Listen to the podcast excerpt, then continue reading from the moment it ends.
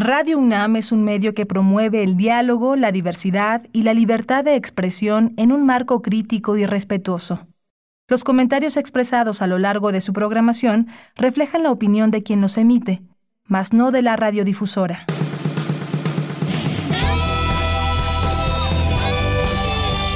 Prisma RU. Relatamos al mundo.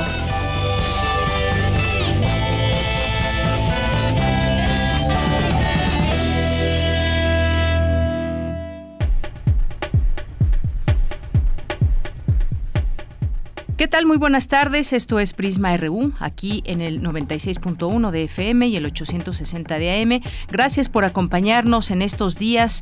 Ya mañana es 24 de diciembre, donde pues una fecha muy importante para todas las familias en el mundo. Y ahora en medio de esta pandemia será una Navidad quizás diferente. Ojalá que así lo sea para que no se junte mucha familia y para que nos sigamos cuidando en torno a estos contagios de COVID-19. Vamos a presentarles el programa del día de hoy. Ojalá que se queden con nosotros, que nos acompañen con estos contenidos. A nombre de todo el equipo les saludo con mucho gusto. Soy de Yanira Morán y comenzamos. Relatamos al mundo. Relatamos al mundo.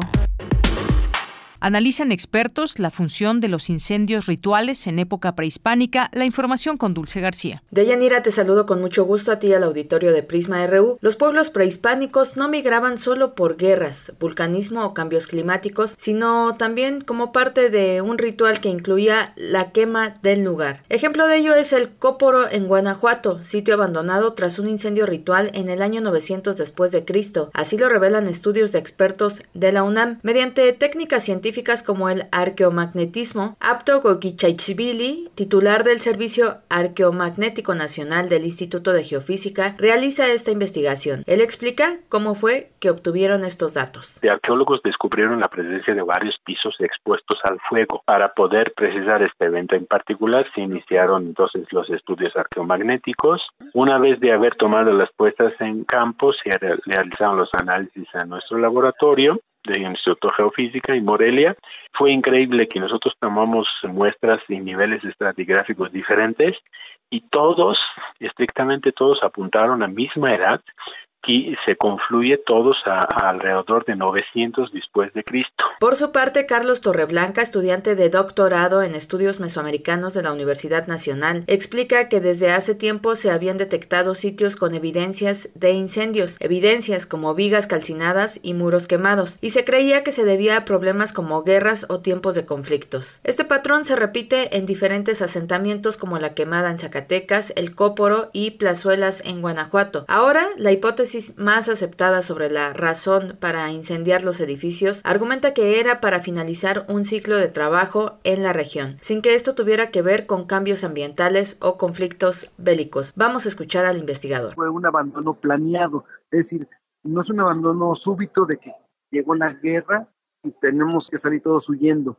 o como casos como el Chitle de Cuicuilco, donde explota un volcán, invade el asentamiento y la, la gente sale huyendo no, lo que vemos en estos lugares es que les da tiempo de ir planeando la salida.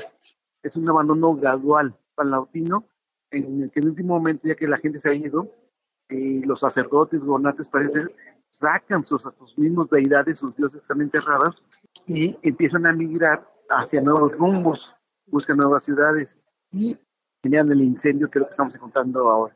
Esta idea es reciente, por una manera, había manejado antes como una hipótesis que no se lograba comprobar, pero ahora estamos logrando tener esas fechas como comprobatorias. Con el arqueomagnetismo, los universitarios han verificado las fechas de los incendios y se percataron de que coinciden. Ocurrieron a finales del periodo epiclásico alrededor del año 900 después de Cristo. Con esta técnica se aporta información clave para la datación de momentos históricos. Esta es la información. Muy buenas tardes. Virginia Sánchez nos cuenta acerca de la importancia de conservar el sentido comunitario en momentos críticos. Adelante, Vicky. Hola, ¿qué tal, Deyanira? Muy buenas tardes a ti y al auditorio de Prisma RU. Cuando nos encontramos en momentos con demasiada ansiedad derivada por situaciones de crisis, es fundamental mantener las relaciones humanas preservar la cohesión social y el sentido comunitario. Así lo señalaron Carla Salazar Cerna del Centro Regional de Investigaciones Multidisciplinarias y Kenia Sánchez Cepeda de la Escuela Nacional de Trabajo Social durante el programa La UNAM Responde que transmite TV UNAM. En el caso de Salazar, destacó que a través de Radio UNAM y otras radiodifusoras universitarias recurre a un discurso positivo para hablar de fortalezas y oportunidades, de la resiliencia y el cómo frenar la discriminación, entre otros aspectos. Precisó que se trata de incidir desde el ámbito de las ciencias sociales, pues dijo, nos hemos enfocado a indagar sobre el problema y los aspectos adversos, pero pocas veces hemos mirado las fortalezas, las formas en que las personas logran su desarrollo después de una tragedia. Y en situaciones como esas, sobre todo en este contexto de la pandemia, mucha gente ha tenido que aprender a usar herramientas tecnológicas como Zoom para acompañarse virtualmente ante duelos e incluso en buenos momentos. Por su parte, Kenia Sánchez Cepeda señaló que los expertos en esta área han sido fundamentales durante la emergencia sanitaria en el sector salud y de manera sobresaliente en comunidades y escuelas, en temas de reeducación y para volver a tejer procesos de solidaridad y entendimiento comunitario. Y es que detalló, en un país con niveles de desigualdad como México, la población ha vivido la pandemia desde diversas aristas, por lo que es importante la construcción de resiliencia como un mecanismo comunitario. Hasta aquí la información. Muy buenas tardes. Porque tu opinión es importante, síguenos en nuestras redes sociales, en Facebook como Prisma RU y en Twitter como arroba PrismaRU. Hacinamiento y poca atención a las necesidades es lo que se vive en las prisiones para mujeres. Nuestra compañera Cindy Pérez Ramírez nos tiene la información. Un saludo de Yanira para ti y para todo el auditorio. En cinco años, la población de mujeres dentro de los centros de readaptación social del país, incluidos los del Estado de México, incrementó 56%. Del total de reclusas, 88% eran madres y 37 vivían con sus hijos dentro de las cárceles. Los delitos imputados a las mujeres mexicanas se han incrementado y han cambiado. La mayor parte de las que se encuentran actualmente reclusas en México lo está por delitos contra la salud. Le siguen los delitos de robo, secuestro y extorsión. La mayoría de las reclusas tiene entre 18 y 29 años y una gran cantidad terminó sus estudios de secundaria. Ellas, a diferencia de los internos, enfrentan el desafío de vivir con sus descendientes en espacios que no contemplan sus necesidades. Ejemplo de esto es la carencia de guarderías en la mayoría de los centros penitenciarios mixtos y femeniles. Es Itzel Romero, egresada de la FEIS Iztacala y miembro del colectivo Forjando Caminos. Desafortunadamente, las prisiones o las cárceles, como se les llama aquí en México, existen muchos ambientes de violencia. Entonces, los niños, las niñas, es probable que se les exponga de alguna de alguna forma. La, las mamás, las, las mamás con las que hemos tenido contacto desde el colectivo donde estoy, en Forjando Caminos, nos han contado pequeñas historias. Nos contaba una reclusa en algún momento que sus hijos no saben qué es un perro, no saben qué es un gato. No es que el sistema penitenciario no sepa que hay niños y niñas allí. Lo que sucede es que las prisiones no tienen las condiciones necesarias para garantizar el desarrollo integral Cabe señalar que el Pleno de la Cámara de Diputados aprobó ampliar de tres a seis años el plazo para que las mujeres en situación de reclusión mantengan la guardia y custodia de sus hijas o hijos dentro del penal en el que se encuentren. Esta es la información. Muy buenas tardes. Académicos alertan sobre trastornos por la relación hombre-perrijos. Cuéntanos, Cristina Godínez. Deyanira, un saludo para ti para el auditorio de Prisma RU. En la época actual es común ver a personas cargando a sus perros en cangureras o carreolas, como si se tratara de un bebé, o vestiditos con ropa especial. Otros difunden en sus redes las fiestas de cumpleaños que les organizan o los regalos de reyes que les compraron. E incluso hablan de ellos como sus perrijos. Para el investigador Raúl Valadez Azúa, del Instituto de Investigaciones Antropológicas de la UNAM, esta situación está relacionada con el consumismo y el individualismo, así como del aislamiento personal y que puede llevar a trastornos psicológicos tanto en los individuos como en los animales de compañía. Al participar en la conferencia Ensamble Vidas de Perros, acerca acercamientos interdisciplinarios a las presencias caninas en la historia, el académico resaltó que los perros son animales domésticos cuya historia se funde con la del hombre en tiempo y profundidad. Los perros de los ochentas en adelante se van convirtiendo en un artículo de comercio. Compras el perro, pero te compras la cama, te compras los platos, te compras la cobija, pero nos vamos todavía más lejos y es este fenómeno de perrijos en el cual las parejas humanas quieren tener hacia dónde vertir todo lo que quisieran vertir o podrían vertir con un hijo y entonces dicen me consigo a un perro y este perro lo voy a cuidar como si fuera mi hijo.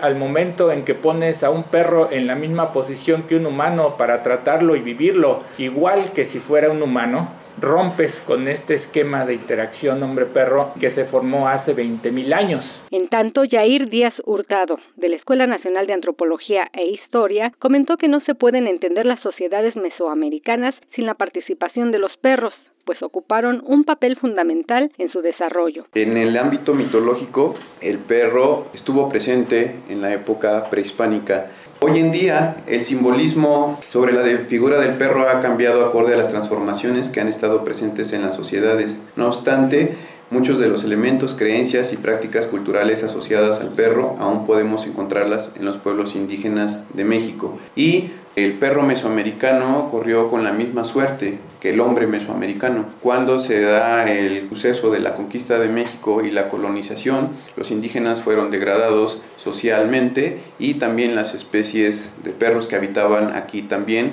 tanto así que llegó muy cerca de la extinción, ¿no? En Mesoamérica existieron tres especies de perros, el squinkly o perro normal, el cholo squinkly o perro pelón y el trachichi o techichi, perro de tierra o de piso. De Yanira, este es mi reporte. Muy buenas tardes. Prisma RU. Relatamos al mundo.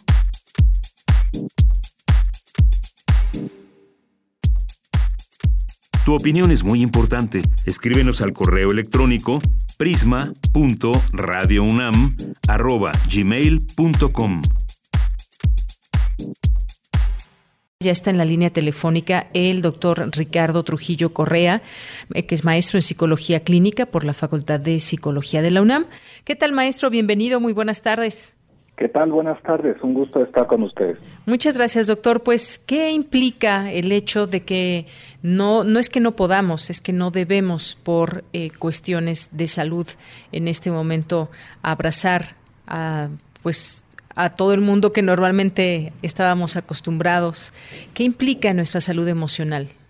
Bueno, yo voy a opinar un poquito de manera diferente a esta especie como de tendencia que se ha dado en los discursos públicos a nivel de representación social, de que en sí mismo la, eh, el confinamiento, el coronavirus, toda esta situación que por supuesto es importante y genera ciertos impactos, tiene una afectación en muchos casos negativa.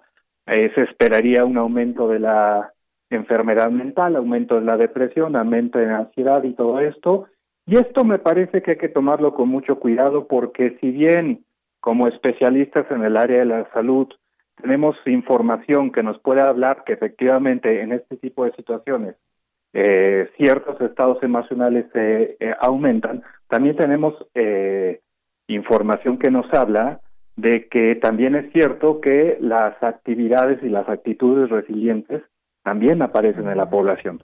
Lo que quiere decir que una responsabilidad social que tenemos como medios de comunicación, bueno, hacia los medios de comunicación, es informar claramente que este discurso como medicalista, como patologizante, de que están aumentando las enfermedades mentales, de que la salud mental, de que vamos a deprimirnos más, de que la cultura se va a ver afectada. No es tan cierto.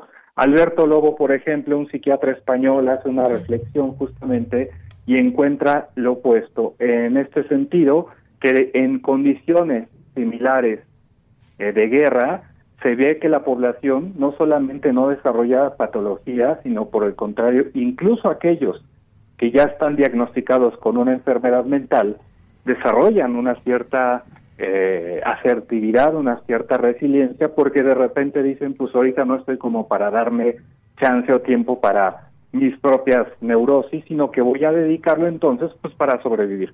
En ese sentido, entonces, retomando la pregunta, lo que diríamos es que esto no necesariamente es cierto, el mexicano que es tan cariñoso entonces va a sufrir por no estar abrazando, sino que encontramos otro tipo de vínculos y otra forma de aproximaciones y acercamientos. En este caso son hasta las mismas redes sociales, ya encontramos códigos para comunicarnos, encontramos formas de interrelación también de otra manera, aunque esto no será presencial, eh, deberíamos de entender que cualquier vínculo y cualquier contacto, por supuesto que es importante, pero ahí estamos hablando, por ejemplo, únicamente eh, eh, en la crianza y el desarrollo de un niño, por ejemplo, cuando éste tiene alrededor de seis meses, un año o dos años. Después de ahí, ya el niño empieza a desarrollar cierta independencia y esta situación del contacto se vuelve más un problema de tipo cultural.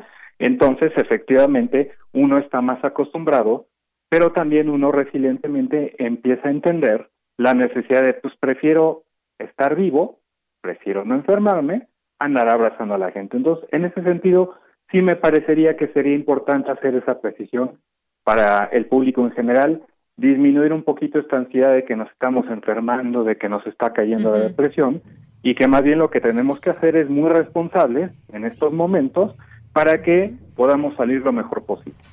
Así es. Esta, esta precisión es importante porque, pues, sí, estamos, está cambiando, ha cambiado el mundo en, muchos sentidos y la manera de proteger nuestra salud es ese distanciamiento en este momento, ese distanciamiento físico, porque como usted bien dice, hay también una, eh, una constancia en las relaciones a través de pues otras, otras formas, como pueden ser eh, las redes sociales y, y demás. Y hablaba usted también de un tema que me parece sin duda muy importante que debemos hablar de él, que es la resiliencia y que creo que es una palabra que va abonando cada mes, cada vez más en este, en este escenario, cómo ser resilientes, cómo se puede lograr, qué es lo que tenemos que aceptar, pero cómo también eh, confrontarlo con nuestros propios sentimientos, nuestras emociones, que son sin duda pues eh, parte de nuestro cotidiano. Y efectivamente el estar escuchando noticias nos, nos eh, de, sobre el virus específicamente, por ejemplo, nos trae ciertas consecuencias de ansiedad y demás. No a todas las personas, no podemos generalizar, como usted bien dice, pero eh, me parece que debemos voltear ahora a las opciones que tenemos y no estar quizás en ese sumidos en esa negatividad. ¿Cómo, cómo lo podemos lograr? Quienes nos están escuchando y nos dicen ayer, nos decían, sí, a mí sí me gustan los abrazos y es algo que me hace falta, pero pues la vida continúa y también tenemos que formar una, una cierta barrera con resiliencia.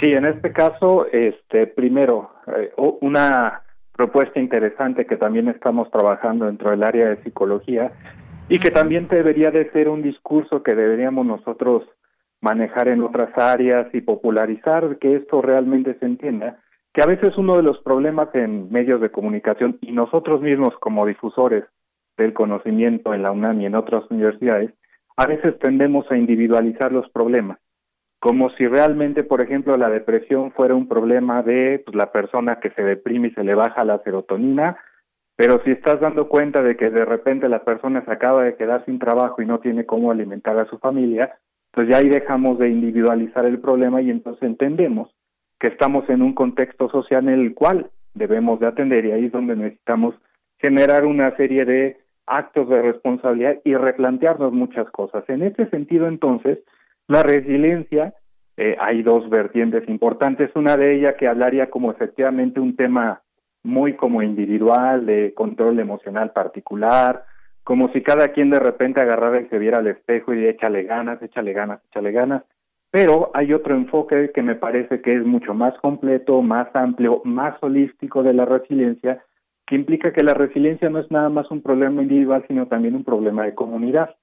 Ya también este Durkheim en su famoso libro sobre suicidio había eh, eh, trabajado sobre este tema, en el que implica que yo para poder ser resiliente, lo primero que tengo que hacer es abrirme al otro, porque en este caso ese es uno de los problemas, y este lo discutía eh, con un doctor en Uruguay que de repente hicimos una conferencia conjunta Uruguay-México, él lo decía de esta manera, el problema ahorita con el coronavirus y la sensación de ansiedad y depresión y el terror de confinarnos en las casas no viene necesariamente porque te dé terror eh, confinarte en la casa, sino porque te das cuenta que no sabes qué hacer con el otro, porque estabas acostumbrado pues a andar por todos lados y ahora que tienes que convivir con una persona, necesitas reflexionarlo. Entonces, en ese sentido, la primera parte para ser resilientes de esta perspectiva es primero empezarse a abrir al otro y a la comunidad, que esa es de repente una de las explicaciones de por qué aumenta la violencia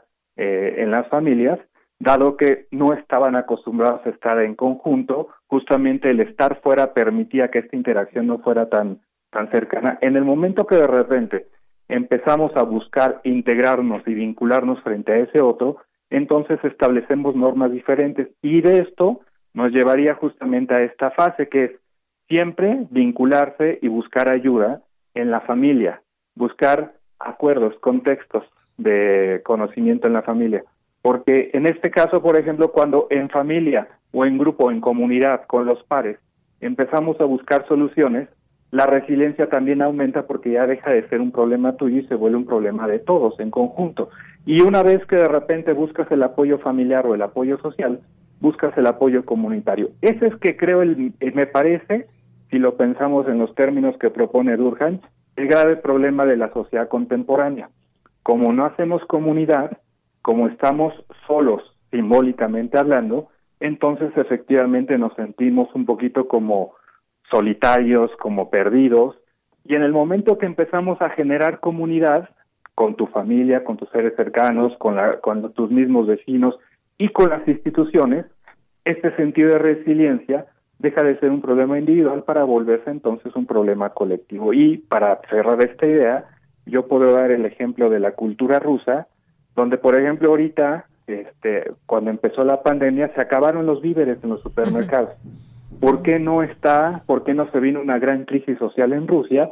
Porque ellos están muy organizados colectivamente para que de esa manera este tipo de situaciones no les generen tanto crisis, tanto estrés, tanta ansiedad.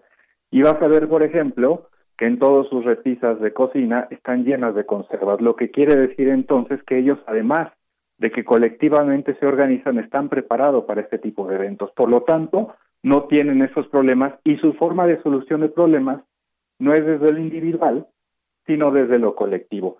Ese es un, nada más para dar un ejemplo que, donde podemos contrastar esto y es por eso que eh, se habla tanto de resiliencia, pero se habla desde esta perspectiva individual. También es cierto que reflexionando desde una perspectiva colectiva tenemos otro punto de vista que sería necesario también trabajar.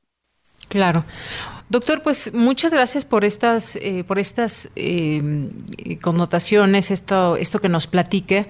Ya se nos acaba el tiempo, pero será muy interesante seguir platicando de esto desde este enfoque que usted nos da y que es también una mirada pues distinta también a otras cosas que vamos viendo y la parte emocional como si se de pronto se quisiera dar un escenario catastrófico que bueno, pues sí lo es en muchos sentidos, pero también el ser humano hay que destacar esa capacidad también resiliente que tiene y si le parece bien, en otro momento seguimos platicando de ello. Claro, cuando ustedes gusten, este, yo muy abierto a cualquier plática. Y ahí lo seguimos en Twitter, EnricSoft74. Así es. Ahí lo seguimos en Twitter. Muchas gracias, maestro. Hasta luego. Un gusto, hasta luego. Muy buenas tardes. Fue Ricardo Trujillo Correa, maestro en Psicología Clínica por la Facultad de Psicología de la UNAM. Prisma RU. Relatamos al mundo. Porque tu opinión es importante, síguenos en nuestras redes sociales, en Facebook como Prisma RU y en Twitter como arroba PrismaRU. Bien, continuamos, continuamos y nos enlazamos con Sergio Gutiérrez Negrón, que es novelista, es columnista, eh, autor de algunos otros libros, como en esta ocasión vamos a platicar de los días hábiles. Él es el autor y bueno, pues vamos a platicar de esta recomendación de hoy, de este libro. Te doy la más cordial bienvenida desde aquí, desde México. Sergio, buenas tardes. Buenas tardes, muchas gracias por, el tiempo y por la atención. Gracias, Sergio. Bueno, pues tú eres de, de Puerto Rico.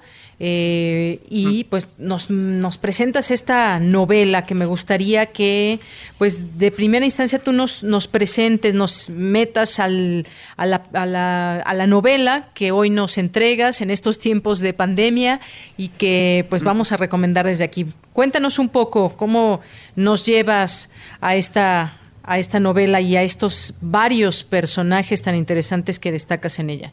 Gracias. Eh, los días hábiles, mi novela, es, una novela sobre el trabajo, sobre la amistad, sobre el hastío. Es una novela que en la que un grupo de amigos hastiados que trabajan en una heladería deciden un buen día asaltar la tienda en la que trabajan. Al final del día van a coger el dinero que, que haya en la tienda y van a fugarse lejos, hacia las montañas de Puerto Rico, ¿verdad? Es un plan absurdo y todos los personajes lo saben, pero aún así un poco se comprometen hacerlo. Aún de lo estúpido del plano, aún de lo descabellado, deciden, listo, vamos, vamos a intentarlo, vamos a, lanzarnos a esta locura. Entonces la novela un poco la exploración de esa, de esa complicidad, ¿verdad? Porque implica una complicidad entre estos amigos, eh, de esa complicidad y de ese momento en el que estos personajes que sienten que tienen vidas pequeñas toman una gran decisión, ¿verdad? Y, y mientras leemos la novela vamos viendo todo lo que lleva a esa, a esa a ese momento de la fuga de la heladería. Así es, un principal personaje, la historia de una mujer a la que de pronto, y lo retratas bien en esta novela, parece pesarle demasiado eh, la vida. Nos decías de que hablas esta, en esta novela de trabajo, de amistad, de hastío y de eso cotidiano también que justamente nos lleva al hastío. ¿Qué pasa, por ejemplo, y, nos sitúas en esta heladería donde se desenvuelven todos esos momentos, esas pláticas, esa, eh, ese de pronto aburrimiento, el contarnos detalles de los clientes que llegan a una heladería y sobre todo ese tema de, de amistad, de cómo se dan esas relaciones de amistad y de complicidad, como bien eh, nos dices. Me parece también que hay que destacar todos estos eh, personajes que se entrelazan en tu, en tu novela. Sí, exacto. La, la personaje Carla María se llama. es, una personaje ansiosa, y distraída, ¿verdad? Que, que le parece a la cual le parece causar ansiedad la posibilidad de que su vida sea solo eso, solo lo que tiene, solo su trabajo, solo su rutina, solo como que esas pequeñas cosas que no prometen mucho, ¿verdad? Eso la tiene a ella un poco ansiosa en el comienzo de la novela o en el momento que está trabajando y la, la idea de la fuga y del asalto surge como una forma de interrumpir todo eso, el sueño, la posibilidad de escaparte de todo, de todas las cosas que te constriñen, ¿verdad? Y es una, como dije antes, una idea descabellada y se la presenta a los colegas, a los amigos, y todos deciden, todos, todos por alguna razón misteriosa, casi espontánea, dicen listo. Nadie cuestiona lo absurdo del, del proyecto.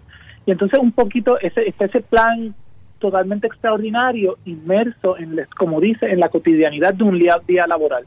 En la novela vamos siguiendo hora tras hora estas personas que están en una tienda, eh, eh, trabajando, pero también estando juntos, ¿verdad? A veces cuando hablamos del trabajo pensamos que un trabajo o solo nos enfocamos en la parte, qué sé yo, física del, trabajo, lo que hacemos, lo que producimos, lo que no producimos, eh, pero el trabajo también es una relación social, el trabajo es también un espacio en el que estamos y en el que pasamos la mayor parte de nuestra vida y en el que muchas personas hacen sus amigos o por lo menos eh, entablan las relaciones humanas que tienen eh, en el día a día. Entonces, estas personas que algunos son más amigos que otros en la tienda, de repente son cómplices.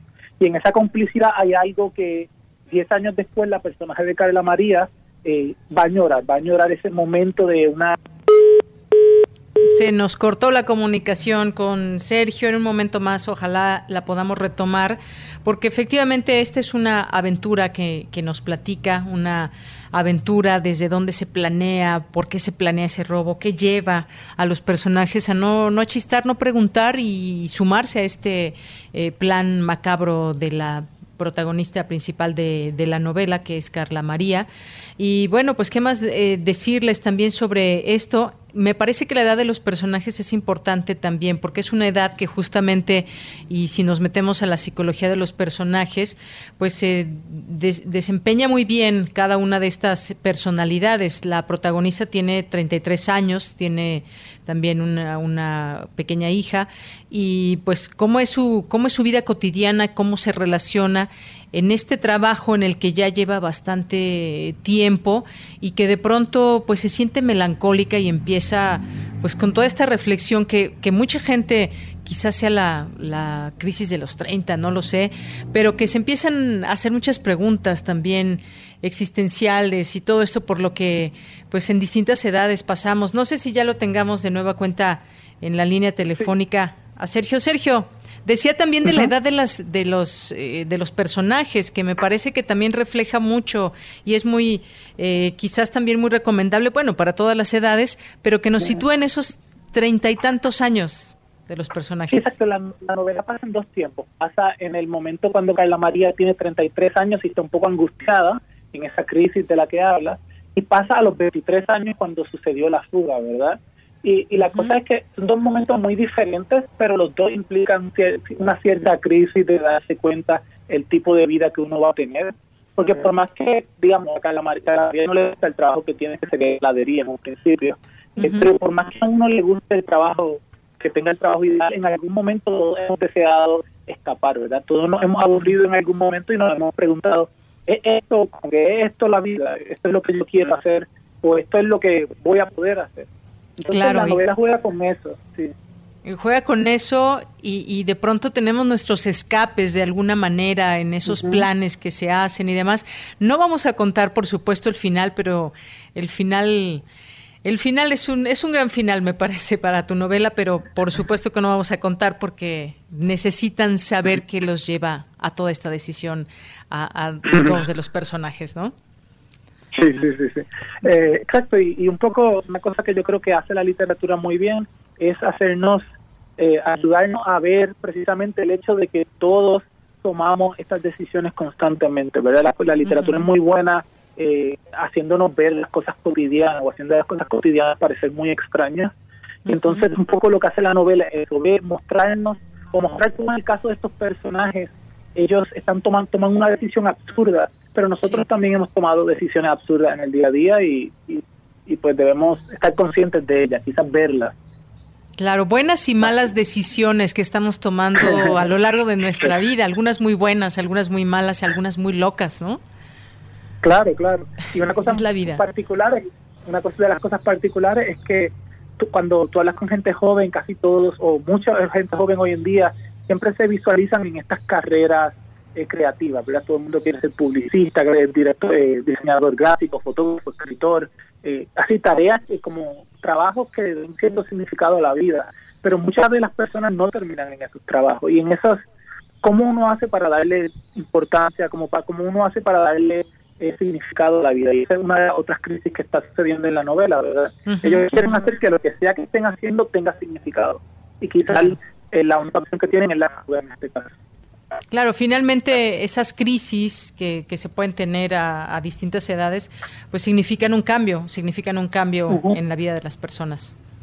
O idealmente significan un cambio, ¿verdad? Lo malo es que a veces llegamos y eh, evitamos tomar una decisión como Barker, decidimos no hacer, decidimos no hacerlo y, nos quedamos ahí. Así es. Bueno, pues Sergio, muchísimas gracias. Vamos a guardar esta novela para cuando salgamos de todo este confinamiento y regresemos a nuestras labores cotidianas para compartir con el público esta, esta novela que nos presentas eh, en esta ocasión.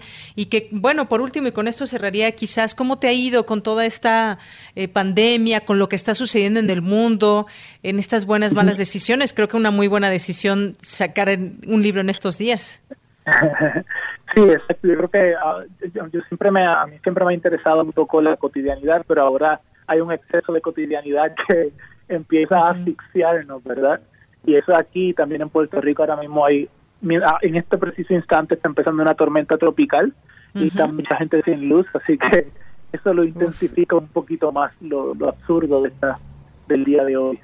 Así es. Bueno, pues mandamos un saludo a ti hasta Puerto Rico, a todas las personas, un saludo fraterno desde aquí, desde México. Felicidades por esta novela que ya estaremos haciendo llegar a otras manos para que se pueda conocer esta lectura y por supuesto también que la puedan adquirir a través de las diferentes formas que hoy tenemos, que es que te la puedan llevar a tu casa, los libros. Exactamente.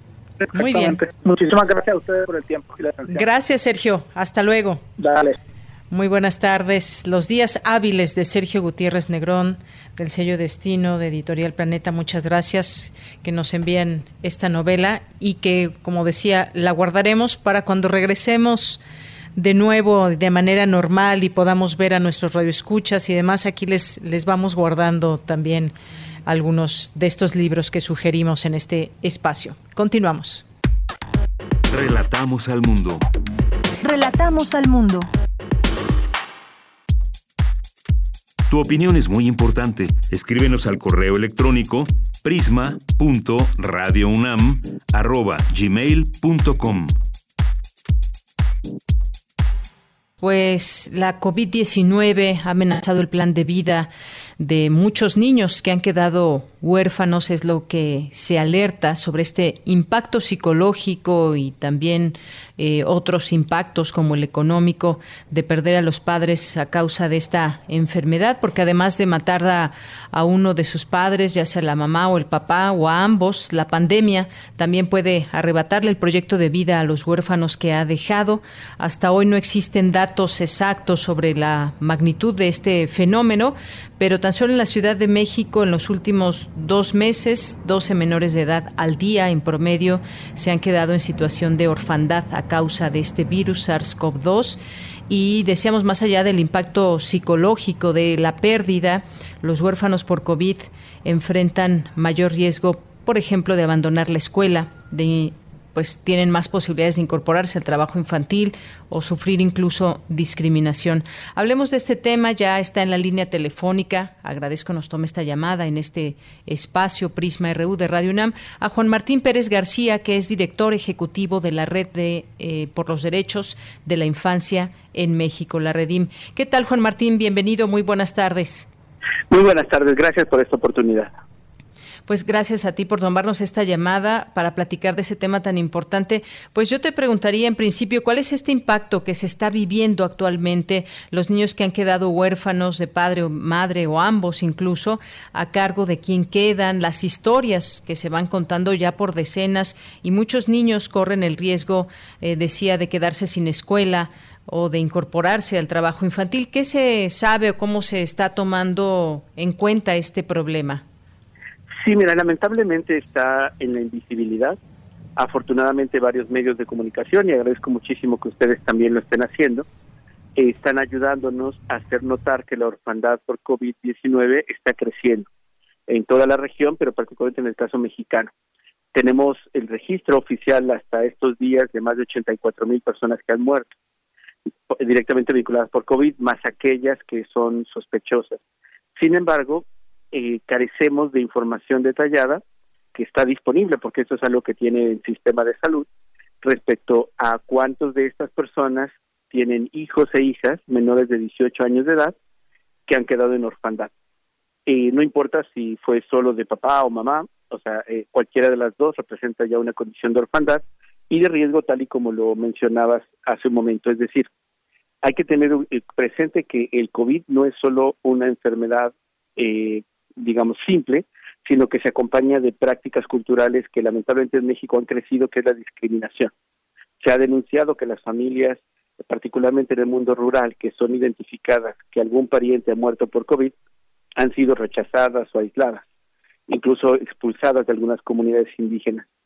Esto obviamente afecta la vida y el desarrollo de niños y niñas, pero también la incertidumbre jurídica que representa no saber con quién quedan, eh, por ahora mismo no tenemos noticias de quién está registrando cuántos niños, niñas y adolescentes están en esa condición de orfandad y precisamente los riesgos que pueden enfrentar para el abandono escolar, eh, trabajo infantil y separación familiar.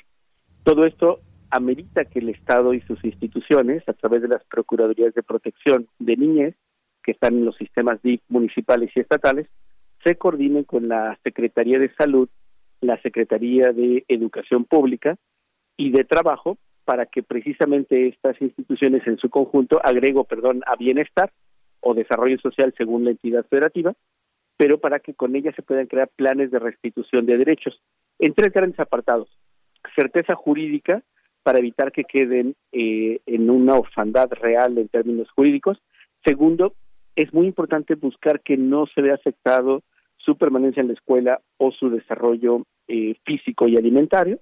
Y tercero, con quién van a estar a cargo en términos de la custodia, ya sea con papá mamá si es que alguno de ellos vive, pero muy importante desagregar si es que la enfermedad de COVID, que es bastante cara, ha deteriorado la dinámica económica de la familia, porque esto puede incluso eh, ser mucho más catastrófico.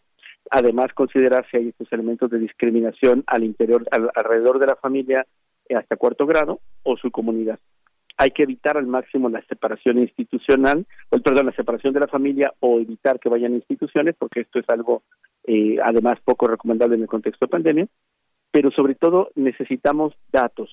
¿Cuántos niños, niñas y adolescentes se están viendo afectados en todo el territorio nacional, tanto por la orfandad, pero también ubiquemos los más de 800 mil personas que son han dado positivo y que eso también representa un impacto económico de riesgo de estigma y también de enfermedad y de empobrecimiento en el contexto familiar. Hay otros elementos que están afectando también el desempleo masivo, eh, por supuesto todo lo que se anuncia de crisis económica, el, el, confinamiento, el aislamiento que ven niños y niñas y que ya está teniendo afectaciones metabólicas y cognitivas en ellos, pero todo esto es súper importante ver que se agudiza y se hace más grave cuando uno de los, el papá o la mamá ha muerto por COVID. Juan Martín, sin duda, pues son datos muy, muy tristes, sobre todo, pero pues hay que, hay que hacer algo, como bien dices, en la parte institucional. Está ya el impacto psicológico, la muerte para un niño, pues conlleva a la pérdida de esa persona inmediata, su referente de, protección, eh, y en muchos casos eh, también, pues los proveedores eh, del hogar, pues que aseguran el, acceso a la alimentación, a la educación, a la salud, bueno, el amor que se tiene, que se tiene entre, entre la familia. Y, y la pregunta es que quién se está haciendo cargo de estos niños o de dar seguimiento oportuno a todo esto, de no tener, por ejemplo, algún familiar cercano que cuide de ellos. Decías, no es muy factible que se entreguen a alguna institución y bueno, pues me viene a la mente, por ejemplo, el DIF, por distintas razones y sobre todo el seguimiento que se da a estas eh, generaciones que están, eh, que estarán creciendo estos niños sin sus padres. Efectivamente, mira, creo que ahora mismo no hay ninguna respuesta institucional que conozcamos en este caso específico. Hay un pequeño programa eh, con poca información pública eh, realizado en la Ciudad de México que están ofreciendo una beca de 800 pesos mensuales a los niños que sus padres o madres murieron por COVID. Eh, se habla de un número de 2.000 este, eh, registros, pero por lo que exploramos inicialmente no es exclusivo ahora mismo para orfandad COVID. Eh, sino aquellos que tienen alguna eh, implicación con el COVID. Esto implicaría también familias que han sido contagiadas, pero no necesariamente han muerto. Entonces, esto hace que sea poco confiable la información que ha proporcionado el sistema DIF de la Ciudad de México. Seguimos insistiendo en que se pueda tener un registro nacional que permita tener el impacto y sobre todo muy importante los planes de restitución de derechos para evitar, evitar o reducir el impacto negativo en el proyecto de futuro. Literalmente nos están jugando el proyecto de vida de miles de niños en este país que conforme va avanzando el tema y no para, y ya estamos ahora con los rebrotes o las nuevas oleadas, a fin de año se calculaba de manera conservadora que al menos 900 mil personas estarían eh, confirmadas como positivas y vamos bastante rápido hacia ello, estamos en el mes de octubre. Entonces, sí creo que va a ser muy importante tomar, aunque ya es muy tarde, son siete meses después de que empezó la pandemia, pertinente y oportuno de lo adecuado con la identificación y la restitución de derechos para cada uno y cada una de ellas. Así es. Sí, este dato de las autoridades aquí en la Ciudad de México anunciaron en agosto que darían un apoyo económico a los niños de la ciudad que quedaran huérfanos por esta pandemia de COVID-19. Pero eh, a final de cuentas, eh, Juan Martín, el caso mexicano, pues ya al llegar a más de 86 mil muertes por COVID-19, no se sabe exactamente cuántos de los fallecidos dejaron huérfanos a, sus hijos, no existe esa información como tal desagregada.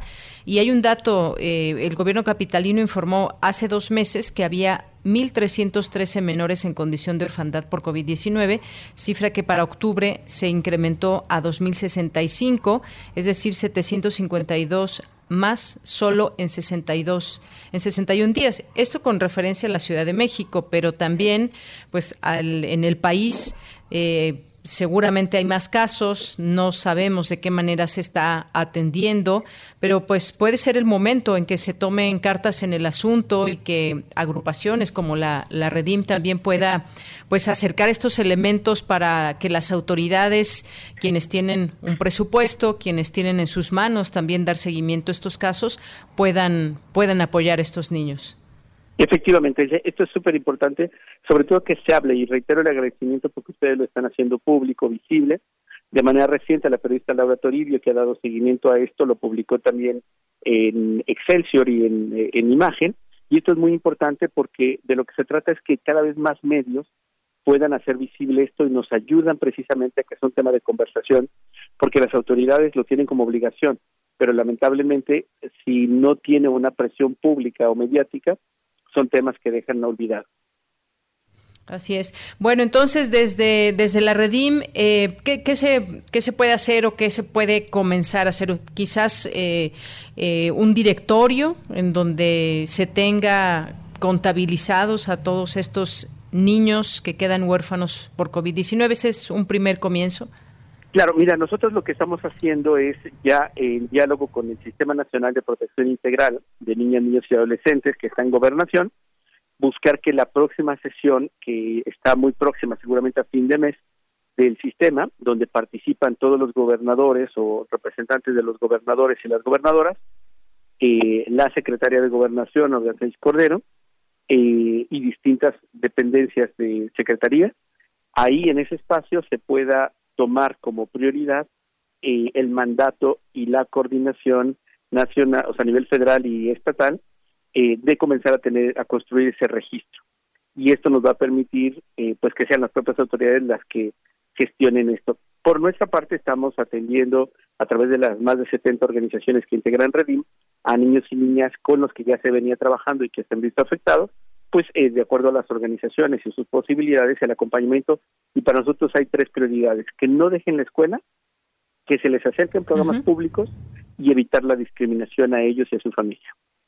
Así es, bueno, pues muy importante este acompañamiento profesional, las respuestas institucionales que se deban dar hacia esta población joven, a estos niños, a estos menores de edad y bueno, pues a esto, a los huérfanos por el crimen organizado, los feminicidios, pues ahora se ha sumado también los de COVID-19, decías hay incluso estigma o discriminación y hay una, una encuesta de infancias cerradas que elabora eh, también la Comisión de Derechos Humanos de la Ciudad de México y, me parece que la respuesta de los niños es de verdad de miedo, temen porque eh, tienen mucha preocupación porque alguien de su familia enferme y mucho más que pueda perder la vida, ¿no?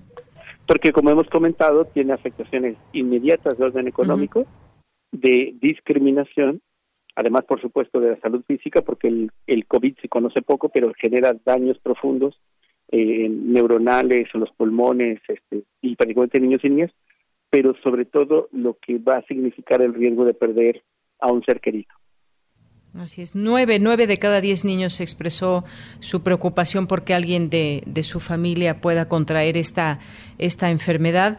Y también se han estado publicando algunos testimonios eh, tristísimos, todos ellos, algunos niños que no pudieron despedirse de su madre o de su papá, algunos que dejaron pues niños muy pequeños, incluso recién nacidos. Las historias, las historias se están incrementando y, habrá que, que hacerlas visibles primero, Juan. Efectivamente, efectivamente. Y bueno, en esa tarea, tanto de exigencia del Estado y su política pública articulada, el acompañamiento que hacen las organizaciones y el agradecimiento a los medios de comunicación que nos van a permitir seguir hablando de este tema para que a partir de ello se tomen decisiones basadas en evidencia, con datos y obviamente decisiones que puedan eh, garantizar que el proyecto de futuro de niños y niñas no se vea afectado.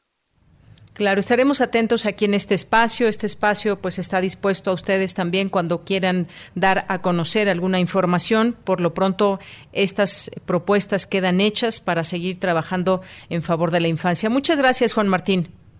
Muy buen día, muchísimas gracias. Hasta, luego. Muy buenas tardes. Gracias a Juan Martín Pérez García, quien es director ejecutivo de la Red por los Derechos de la Infancia en México, la Redim. Queremos escuchar tu voz. Nuestro teléfono en cabina es 55 36 43 39. 5, 6, 7, 8, ¡Mambo!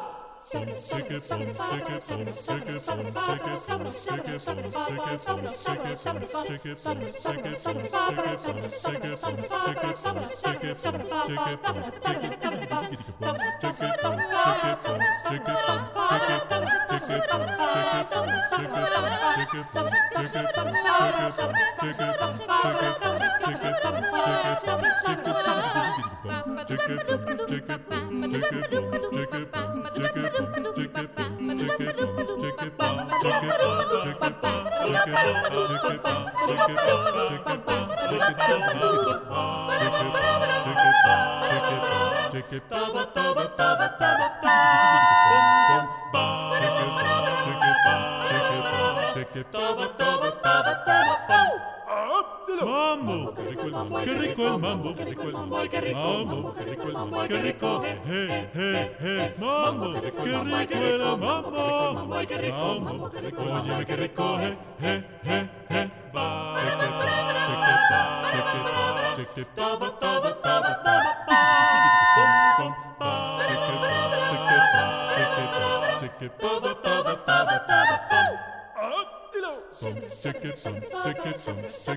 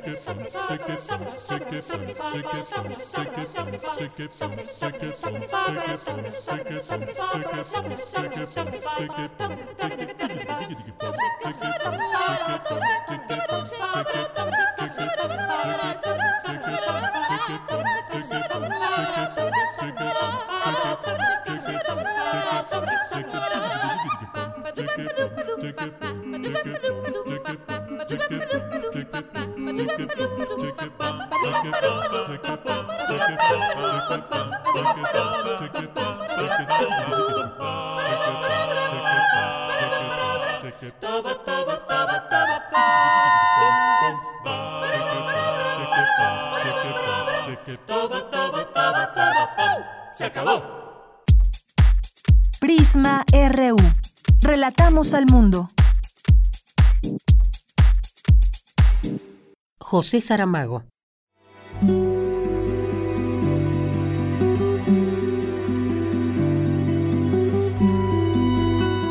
La vejez empieza cuando se pierde la curiosidad. Me gustaría escribir un libro feliz. Yo tengo todos los elementos para ser un hombre feliz, pero sencillamente no puedo. Sin embargo, hay una cosa que sí me hace feliz y es decir lo que pienso.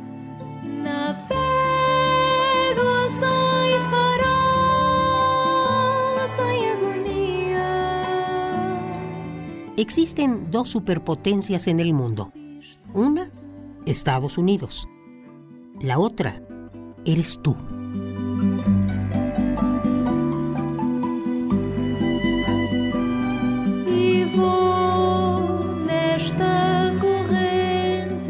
Hay quien se pasa la vida entera leyendo, sin conseguir nunca ir más allá de la lectura. Se quedan pegados a la página. No entienden que las palabras son solo piedras puestas atravesando la corriente de un río. Si están allí, es para que podamos llegar a la otra orilla. La otra margen es lo que importa.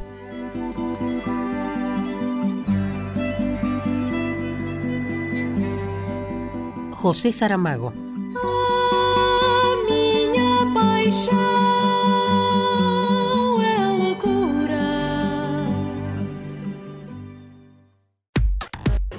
Prisma RU. Relatamos al mundo. Porque tu opinión es importante, síguenos en nuestras redes sociales, en Facebook como Prisma RU y en Twitter como arroba PrismaRU. Destaca académica que es de suma importancia el apoyo a las madres que trabajan. Cindy Pérez con la información. ¿Qué tal, Deyanira? Muy buenas tardes.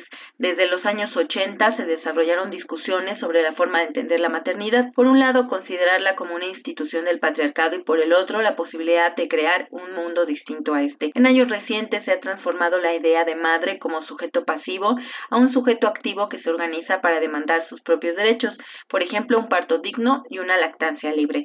De acuerdo con Olivia Tena Guerrero, investigadora del Centro de Investigaciones Interdisciplinarias en Ciencias y Humanidades de la UNAM, cuando se habla de nuevas maternidades nos referimos a mujeres de clase media y en entornos urbanos. Empieza a generar esta deconstrucción de la maternidad, donde la maternidad empieza a concebirse como una elección y no como una imposición o como un destino. Este papel tan activo también, tan decisorio, tan autonómico de las mujeres, pues lleva muchas tensiones, porque en la trayectoria de vida de las mujeres uno se pregunta cuál es el mejor momento de ser madre y la respuesta es ninguno. Cuando tú sabes lo que implica en términos de responsabilidades, en términos de dedicación, en términos de la falta de apoyo por parte del Estado, de la todavía insuficiente corresponsabilidad por parte de las parejas y de los padres de, de, esas criaturas, ¿no?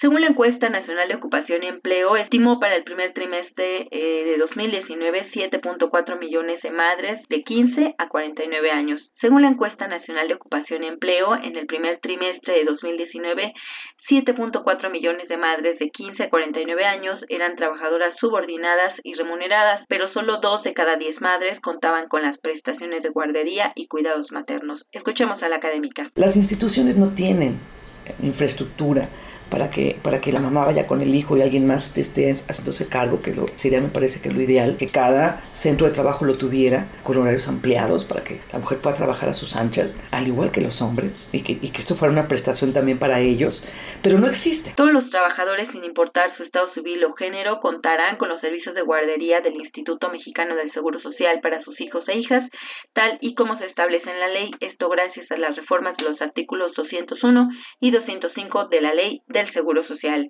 Hasta aquí la información. Muy buenas tardes. El robo de arte sacro, uno de los ilícitos más lucrativos del mundo. Sobre el tema nos cuenta Cristina Godínez. Dianira, un saludo para ti, para el auditorio de Prisma RU. En los últimos años se han registrado unas 200 denuncias en México que ni siquiera se aproximan a la realidad, y las ganancias son desconocidas porque este delito no es reportado o clasificado por las autoridades, afirmó Javier Martínez Burgos, académico de la Facultad de Arquitectura de la UNAM. De acuerdo con el investigador, esta práctica ilegal inició en los años 90 del siglo pasado para financiar al narcotráfico, y hasta el presente las denuncias por venta de arte sacro son mínimas y no hay datos reales. En 2009, Interpol informó que el comercio ilegal de estas piezas en América Latina ascendió a 20 millones de dólares mensuales. Para el también perito en monumentos históricos de Lina, se trata de eventos vinculados con una industria que deja grandes ganancias al crimen organizado, mientras que las comunidades pierden piezas con un importante valor cultural, artístico y religioso. La compra-venta ocurre en un círculo muy específico, principalmente galerías para la sobreventa y coleccionistas que se asocian a particulares y museos. Martínez Burgos explicó que algunos museos propician el tráfico cuando pretenden formar o incrementar sus colecciones sin importar de qué manera, y en esa cadena el narcotráfico encuentra un modo de lavar dinero al adquirir estos bienes de alto valor al tiempo que conforman una colección exclusiva. El también restaurador de la Academia de San Carlos y de los Palacios de la Autonomía y de Medicina pidió valorar este arte, hacer conciencia de su importancia y la implicación de su pérdida para el patrimonio nacional. Por último, lamentó la falta de un marco normativo que permite exigir la recuperación y frenar el tráfico. Deyanira, este es mi reporte. Muy buenas tardes. En esta semana, en la sección de Sustenta, Daniel Olivares nos presenta los huertos urbanos se han convertido en una práctica importante para la economía y el medio ambiente. Adelante.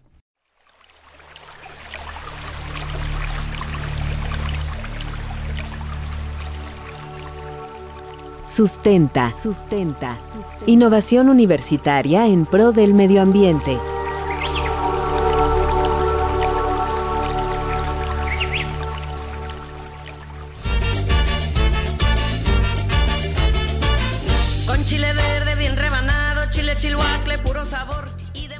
Se han convertido en una práctica agrícola muy popular en diversas ciudades alrededor del mundo por los beneficios que ofrecen como la producción de alimentos frescos. Hablamos de los huertos urbanos.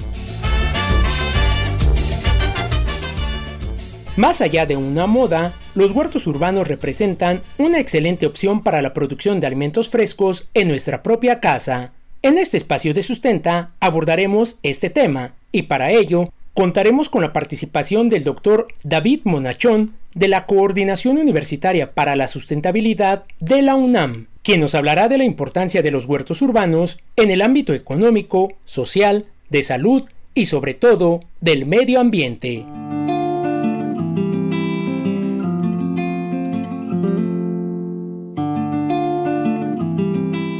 No se sabe con precisión cómo, cuándo ni dónde nacen los huertos urbanos. El registro más antiguo que se tiene es durante la Segunda Guerra Mundial en Estados Unidos y Europa, donde se volvieron indispensables en las grandes ciudades, ya que durante los dos conflictos bélicos muchos países no podían depender de las importaciones y debían asegurarse el alimento. Estados Unidos, Alemania y Reino Unido utilizaban gran variedad de terrenos para este tipo de cultivo urbano, como campos de fútbol, parques y jardines.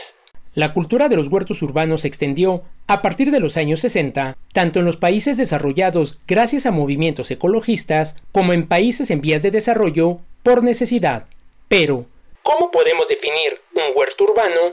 En entrevista con Sustenta, el doctor en antropología social, David Monachón, responsable del área de consumo sustentable de la Coordinación Universitaria para la Sustentabilidad de la UNAM, nos habló al respecto. Un huerto urbano, pues creo que es importante considerar que hay muchos tipos diferentes de, huertos urbanos. Depende del contexto de sus creaciones, de quiénes son las personas o los grupos que fomentaron el, el huerto y pues las modalidades de, funcionamiento de infraestructura. Por ejemplo, podemos considerar como huerto urbano pues una persona o una familia que tiene unos huacales donde cultiva verduras. Por su parte, la maestra Lina Pol Alfaro, representante de la Organización de las Naciones Unidas para la Alimentación y la Agricultura en México, declaró durante el conversatorio virtual Agricultura Urbana, una opción ante la emergencia sanitaria, realizado al inicio de la pandemia por la COVID-19, que la agricultura urbana es practicada por 800 millones de personas en todo el mundo. Escuchemos un fragmento de la participación de la maestra Lina Paul durante el conversatorio virtual. Los huertos pueden ser hasta 15 veces más productivos que algunas fincas rurales y un espacio de apenas un metro cuadrado puede proporcionarles 20 kilogramos de comida al año. Los beneficios en la instalación de huertos urbanos son diversos y variados. En el ámbito familiar, contribuye a la producción de nuestros propios alimentos, teniendo un impacto positivo en la economía y la salud. Habla el doctor David Monachón. Para una familia, primero es, tener acceso a alimentos frescos y de calidad. Cuando hablo de, calidad, es decir, saben de cómo están producidos. Eso incide sobre una mejor calidad de vida y de la salud de los que consumen, ¿no?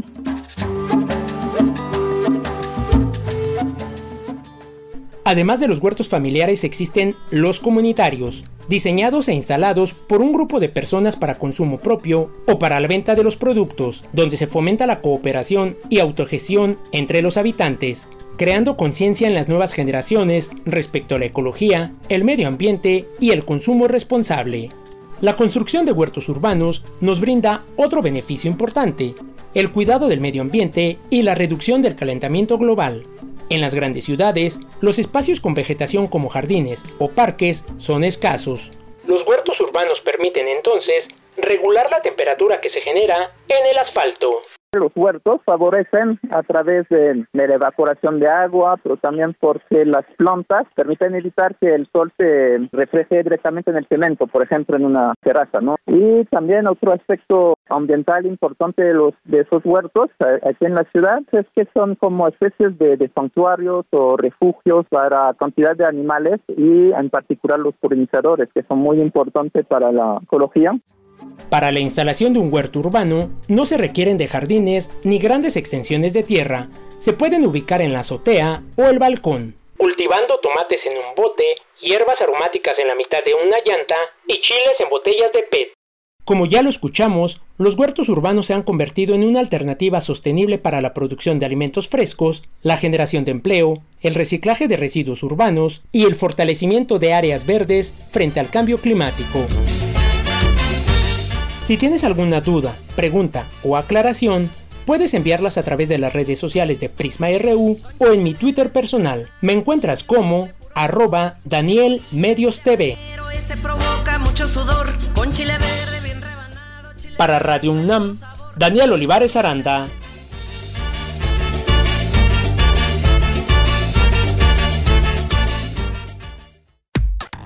Relatamos al mundo.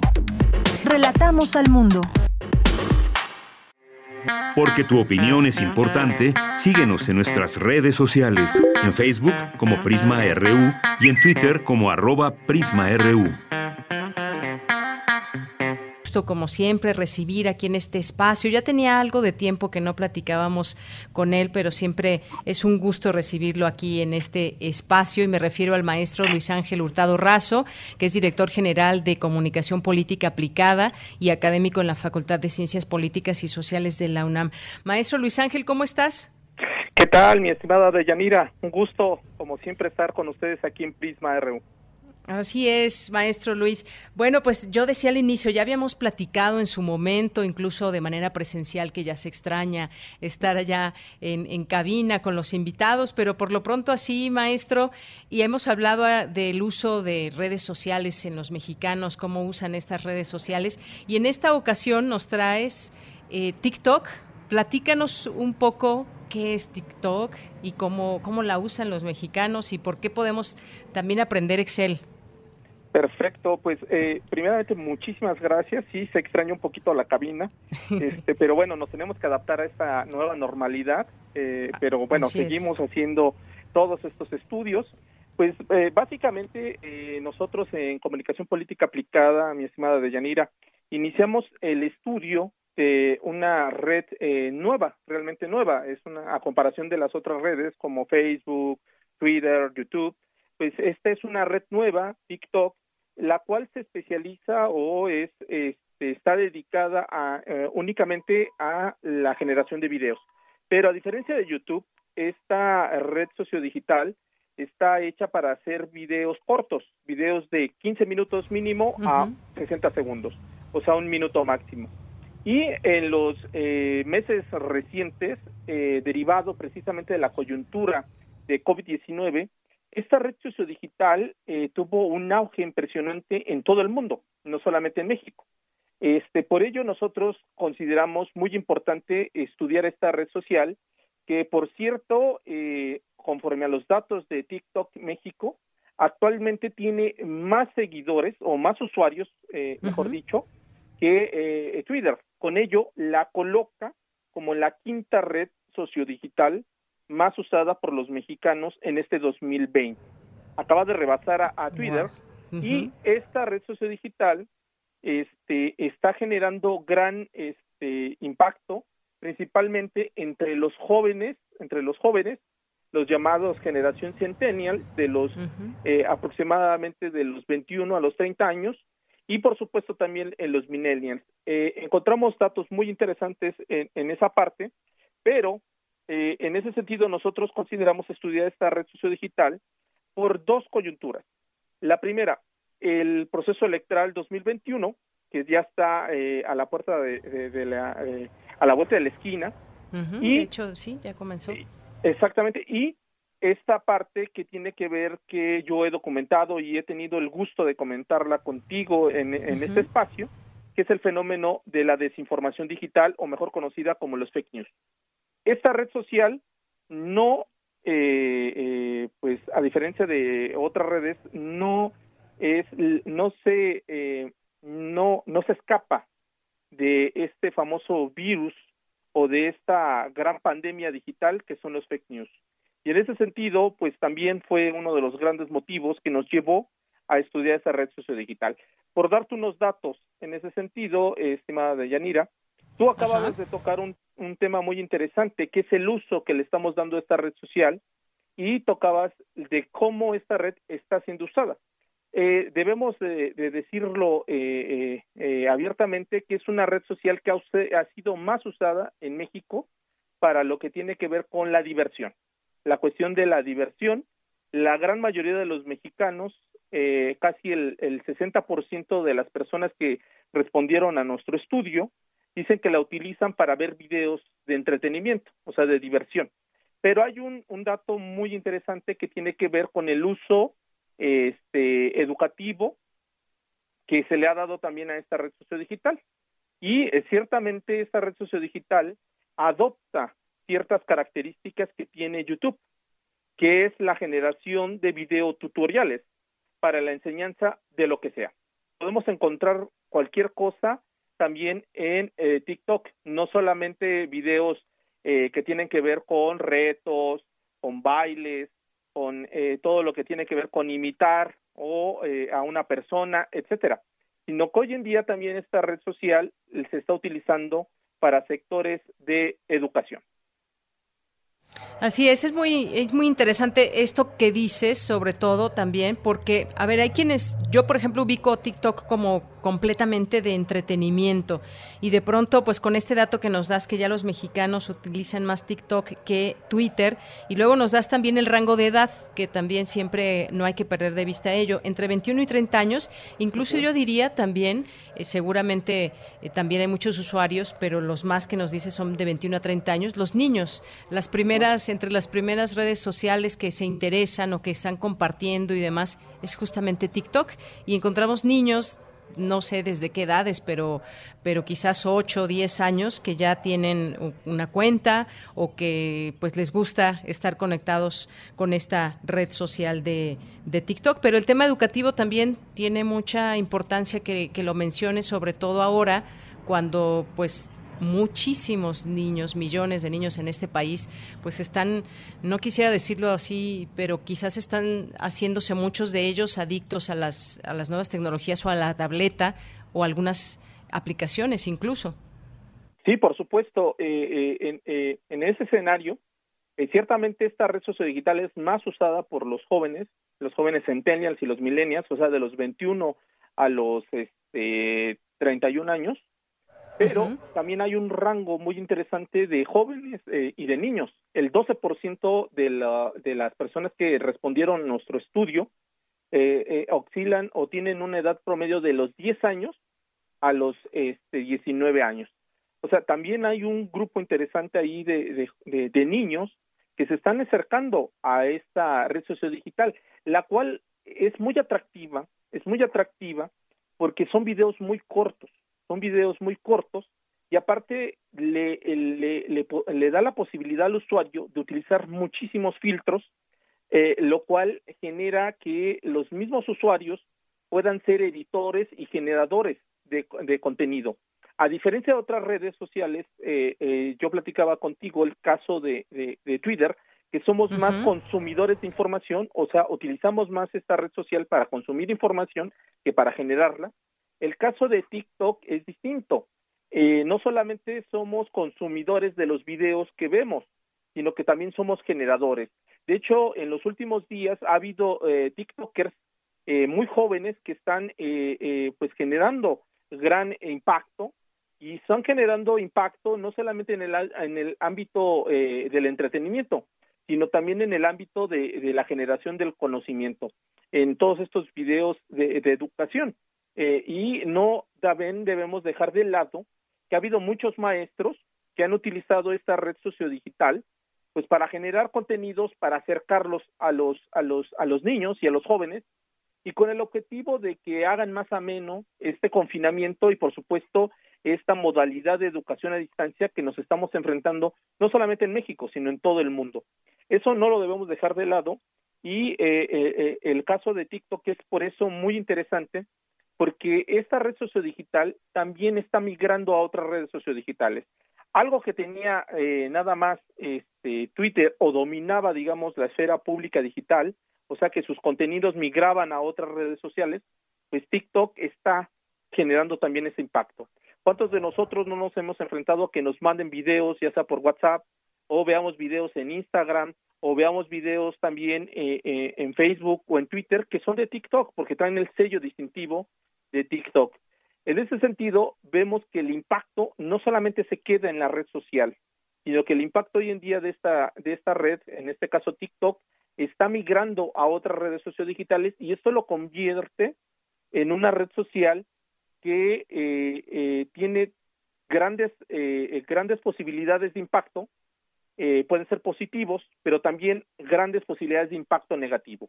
Y esto lo llevo con el caso de los fake news, porque los fake news hoy en día no solamente son noticias que tienen una presentación, digamos, de, de texto, sino que también hay fake news que son hechos o elaborados desde el punto de vista de la imagen y por supuesto de los videos. Eh, en ese sentido, encontramos que eh, los entrevistados nos dijeron que sí habían recibido información falsa vía TikTok. El 98% de los entrevistados nos había dicho que sí saben que es un, una, un fake news. Y a partir de eso, eh, nos dijeron el 52% de los entrevistados que les habían enviado informa o videos falsos, o los habían etiquetado, o los habían mandado vía este mensaje directo en TikTok videos de corte falso, lo cual pues lo coloca en un en un en un espacio de gran impacto, pero sobre todo el, en un grave peligro porque son videos cortos, son videos de 15 segundos a 60 segundos que son muy fácil de digerir.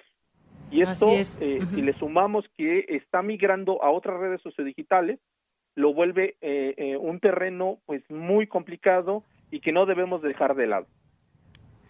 Muy bien, bueno, pues es, es importante siempre conocer cómo, cómo se está dando el manejo de redes sociales en tal o cual país, porque en el mundo esta, esta, esta red pues ha superado los mil millones de usuarios en todo el mundo. Incluso, Luis, pues ha, escalado hasta el tema político en algún momento ahí con el uso de esta red social de TikTok y lo que pasó en algunos mítines de Donald Trump en campaña y que pues dejaron, si no vacíos, sí con no todos los eh, las personas que esperaban para algunos eventos y estas amenazas también a la propia China, bueno, a quien es dueño de, de TikTok, de pues bueno, una serie de cosas, de derechos y demás, porque también hay que recordarlo, las aplicaciones que, nosotros podemos bajar en nuestros teléfonos, en nuestras eh, distintas máquinas, pues también nos piden información. Somos información a final de cuentas para ellos también.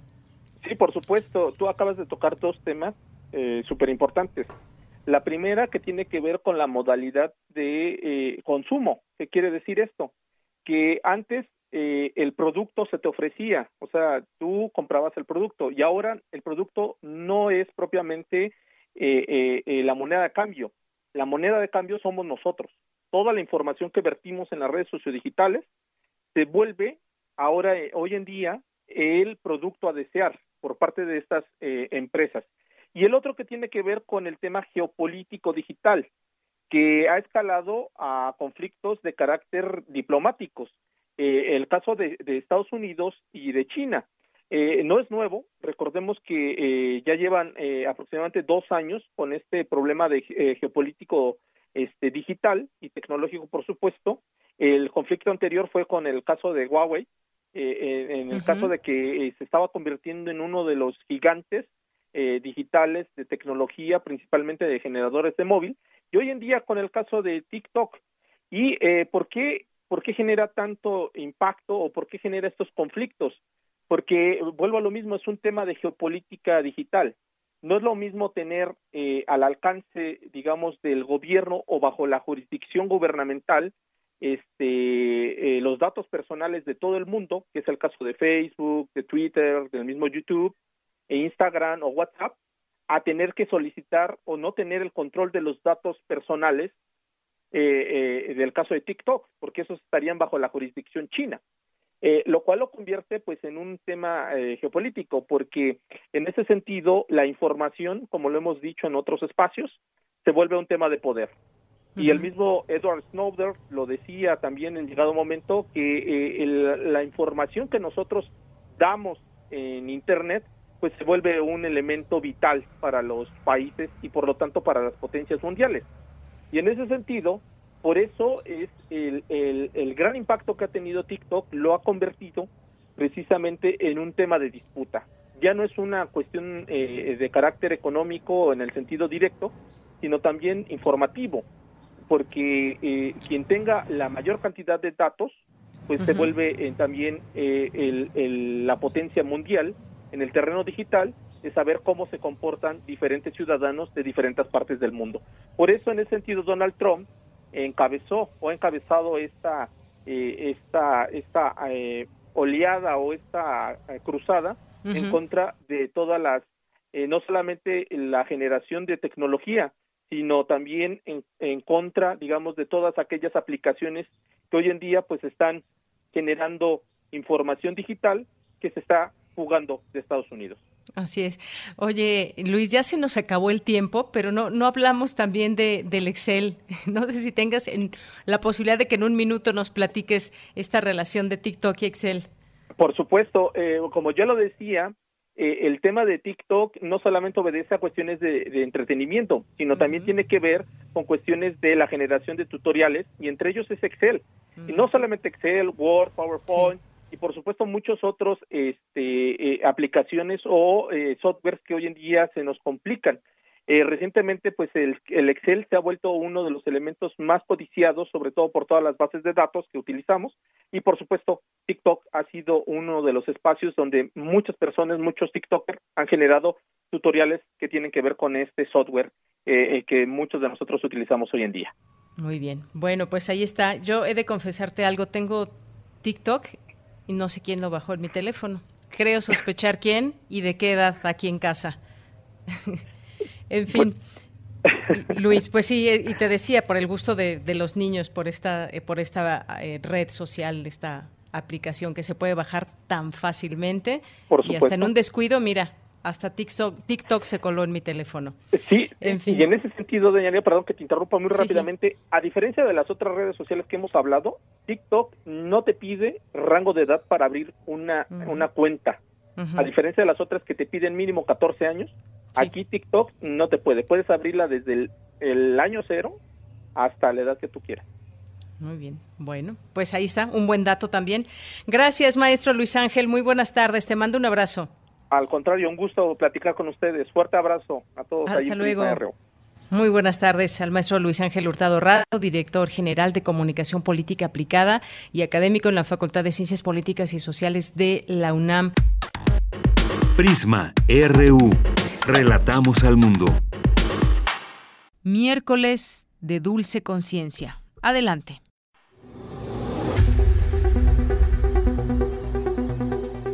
Dulce Conciencia. Ciencia. En Prisma.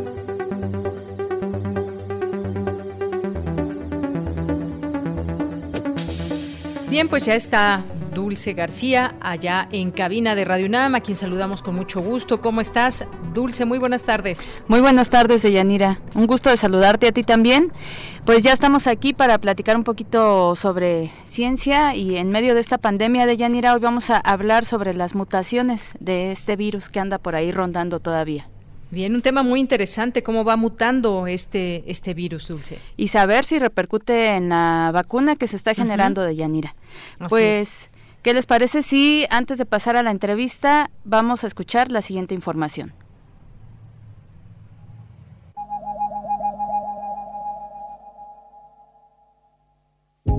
Científicos han unido esfuerzos a nivel mundial en una tarea monumental durante la actual pandemia, descubrir cómo está mutando el SARS-CoV-2. En enero, investigadores de China divulgaron la primera secuenciación del genoma del virus. Desde entonces, más de 18.000 genomas de este virus, secuenciados por investigadores en diferentes países, se han depositado en una plataforma pública. Estas mutaciones ocurren en todos los organismos. Al comparar las diferentes secuencias, es posible identificarlas y ver que podrían considerarse como errores tipográficos en el proceso de copia. En el caso de los virus ARN, cuyo material genético es el ácido ribonucleico, como el que causa la COVID-19, mutan mucho más rápido por el mecanismo de replicación, pues cuando el virus va haciendo copias de sí mismo, la enzima que replica su genoma comete errores. La mayor parte de estas mutaciones probablemente no tienen ningún efecto, pero algunas pueden ser considerables. Sin embargo, varios expertos aseguran que aún no hay un consenso sobre si una de las mutaciones del nuevo coronavirus es más peligrosa que otras. Ante esto ha surgido una importante pregunta. ¿Dichas mutaciones afectarán los esfuerzos para hallar una vacuna? Bien, y para platicar acerca de este tema ya se encuentra en la línea la doctora Laura Palomares, quien es académica del Instituto de Biotecnología de la UNAM e integrante de la Comisión Universitaria para la Atención de la Emergencia del Coronavirus. Doctora, muy buenas tardes, ¿cómo se encuentra? Muy bien, Dulce, ¿qué tal? Muy buenas tardes. Gracias por tomarnos la llamada, doctora. Pues un poquito preguntarle para empezar, eh, ¿Cómo podemos entender estas mutaciones del, del SARS-CoV-2? Em, ¿Son más peligrosas unas que otras? ¿Cómo va, por ejemplo, la secuenciación de, de estas?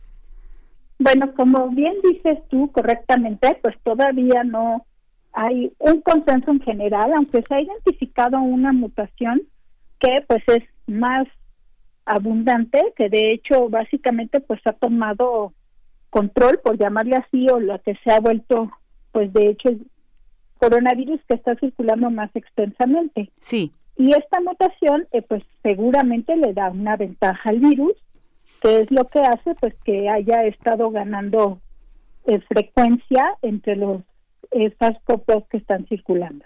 Claro. Eh, esto, por ejemplo, repercute en de manera diferente en cada una de las personas. Pues bueno, en cuanto a la susceptibilidad, digamos, en, el, en alguna persona o algún perfil de persona en particular con estas mutaciones, yo no he leído alguna información en donde haya una correlación. Sí. Este, doctora, y bueno, como se decía en la cápsula un poco, este, la pregunta hacia, sobre todo hacia la vacuna, eh, ¿repercutirían estas mutaciones o alguna que sea más fuerte en la generación de la vacuna? Bueno, los recientes reportes muestran que muy difícilmente va a haber algún efecto de estas mutaciones en la generación de la vacuna.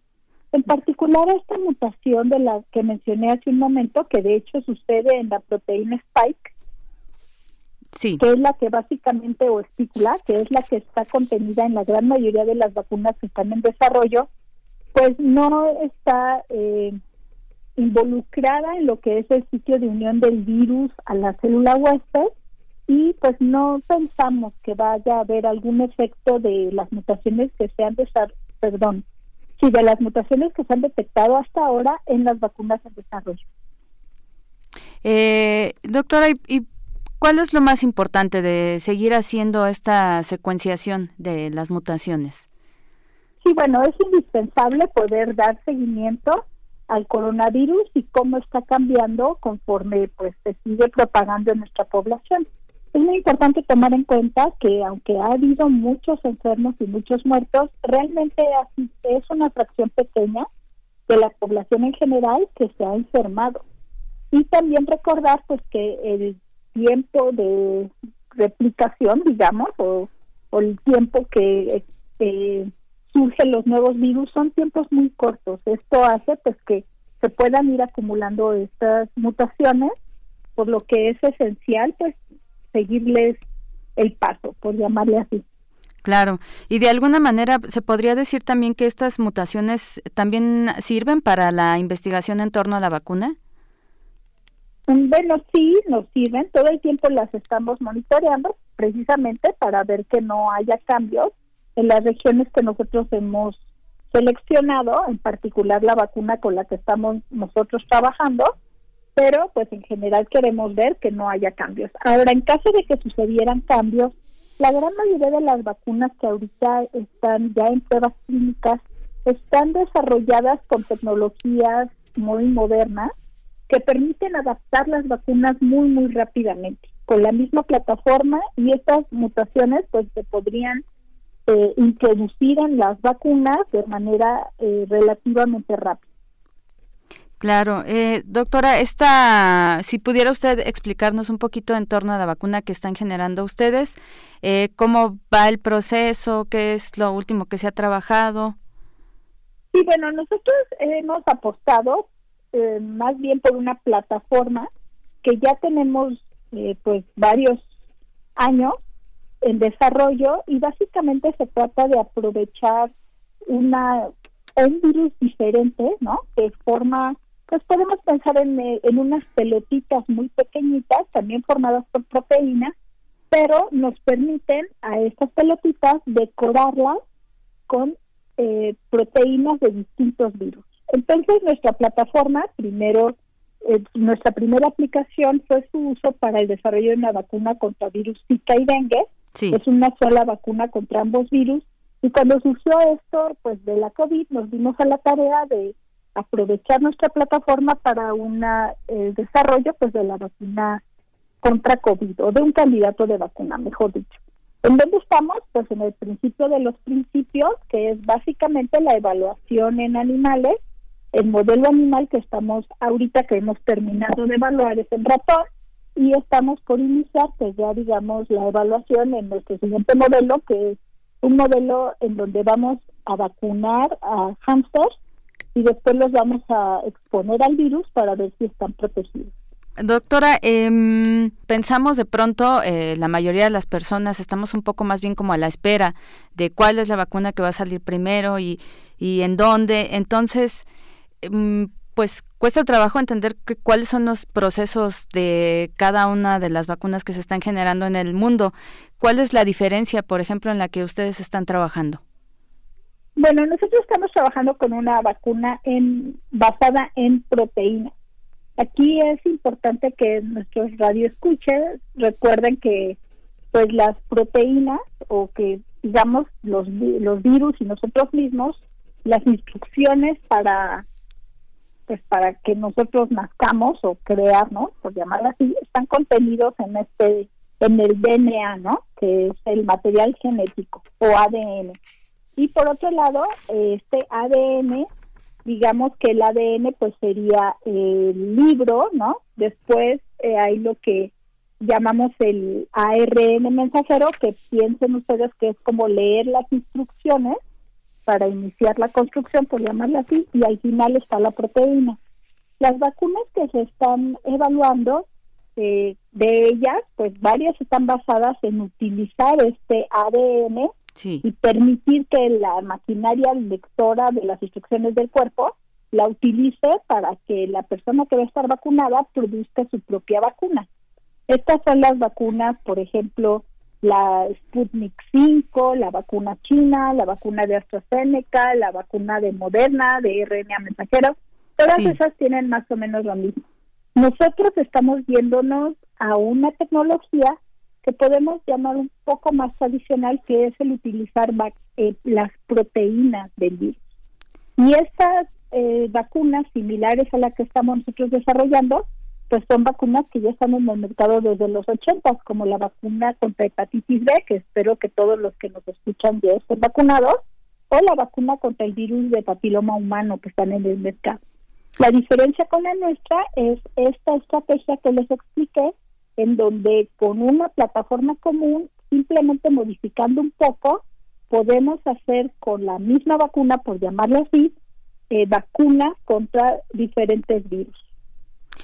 Doctora, eh, me preguntaba aquí si después de la aplicación de la vacuna también se podrían dar rebrotes.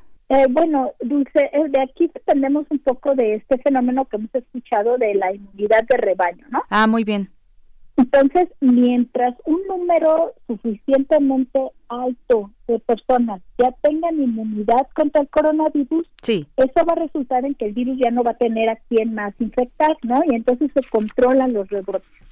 Claro. Pero siempre hay aquí una carrera, ¿no? Entonces el virus puede empezar a mutar, esto digamos, es una presión que puede de hecho resultar en mutaciones y podría resurgir. Eso lo vemos con el virus de la influenza. Sin embargo, es importante tomar en cuenta que los coronavirus son de los virus que tienen menor frecuencia de aparición de mutaciones. Entonces, probablemente no tengamos que preocuparnos por eso. Pues ojalá que así sea, doctora. Muchísimas gracias por su tiempo y por toda esta información que nos proporciona. Gracias, Dulce. Buenas tardes. Gracias, buenas tardes.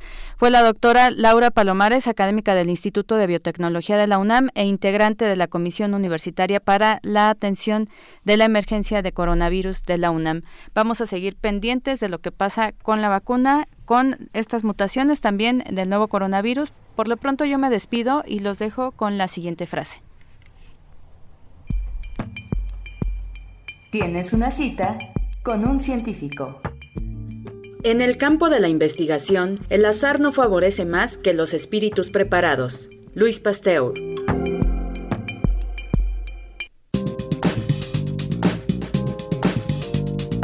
Cultura RU. En este 2020, el escritor mexicano Javier Velasco regresó a su faceta autobiográfica con la ficción El último en morir, editado por Alfaguara, y el 22 de octubre estuvo con nosotros contándonos los detalles de este libro. Escuchemos a Javier Velasco. ¿Qué tal, Tamara Quiroz? Muy buenas tardes, bienvenida. Deyanira, muy buenas tardes. Es un gusto saludarte y, por supuesto, saludar al auditorio de Prisma RU. Qué bueno que siguen la transmisión a través de las frecuencias de Radio UNAM.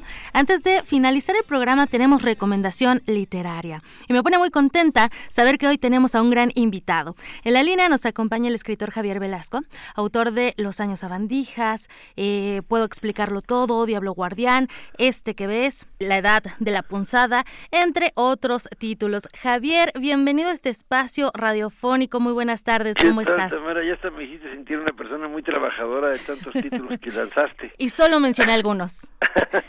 que quede claro, ¿eh? Claro.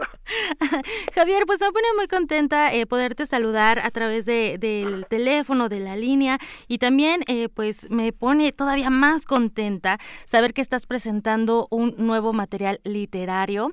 Platícanos acerca de este nuevo, este nuevo libro, El último en morir. ¿Quién es el último en morir y por qué?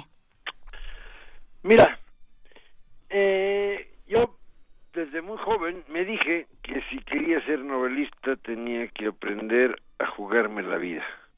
Uno de mis primeros, los primeros exámenes que yo me puse fue atreverme a saltar en paracaídas, porque pensaba, pues cómo voy a contar, cómo voy a atrever a ser novelista si no me atrevo a saltar en paracaídas, tengo que aprender a, a, a irme al vacío, a ese vacío que todos me anuncian que voy a morir de hambre dedicándome a, a, a hacer novela.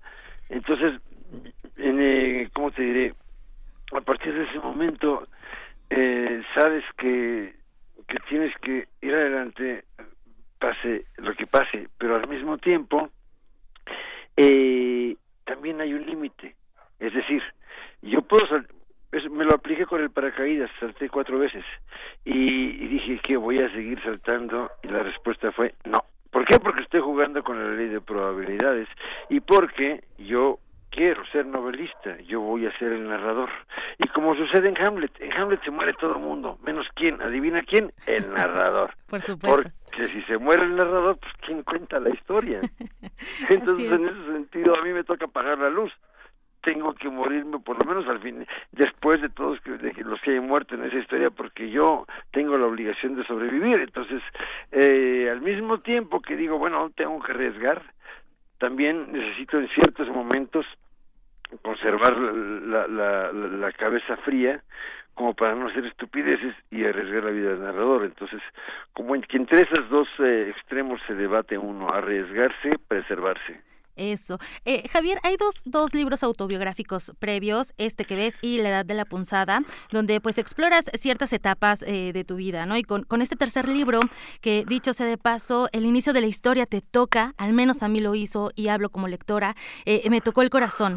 Habla de la complicidad que te puede dar una abuela, pero también habla de las pérdidas, eh, de los procesos de aprendizaje, de las cicatrices, de lo que vives y también de lo que imaginas. ¿En qué momento decides mostrarte desnudarte con las letras y escribir el último en morir. ¿En qué, en qué momento Javier Velasco dice, o sea, qué tuvo que pasar eh, Javier Velasco para convertirse en ese novelista, en ese que, que sea el último que apaga la luz?